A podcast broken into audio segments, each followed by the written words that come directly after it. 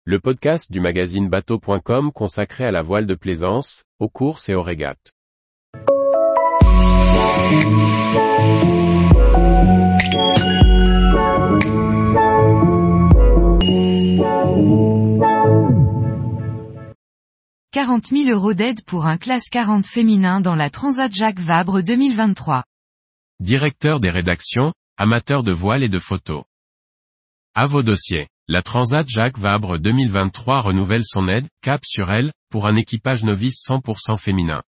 Une bonne façon de mettre un pied dans la course au large quand on est une fille. La voile se féminise, et c'est tant mieux. Pour donner un coup de main aux femmes navigatrices, les projets se forment. On pourra noter celui d'Alexia Barrier qui après son Vendée Globe forme un équipage uniquement féminin pour se lancer à l'assaut du trophée Jules Verne sur un ultime. Le skipper massif a aussi donné la chance à une équipière de naviguer sur une saison Figaro. La Plastimo Lorient Mini 6.50 2023 verra uniquement des équipages mixtes. D'autres courses réservées aux filles existent le long de nos côtes.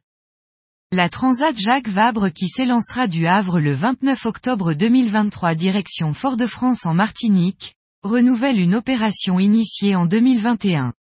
Cap sur elle, propose d'aider un équipage féminin pour courir cette transatlantique en classe 40.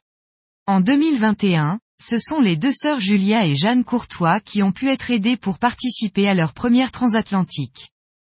Pour participer, il faut constituer un équipage féminin qui n'a jamais réalisé de transatlantique en course, hors participation à la mini.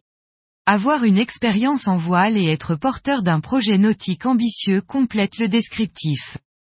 Les navigatrices sélectionnées décrocheront une bourse de 40 000 euros achetée et bénéficieront d'un programme d'accompagnement en communication dans leur recherche de partenaires complémentaires.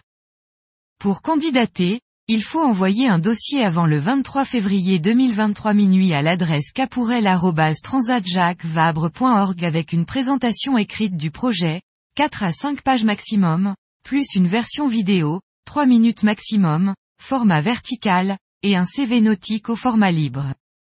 Julia Courtois, première fille à bénéficier de ce programme en 2021 précise, Cap pour elles a été une expérience incroyable pour nous.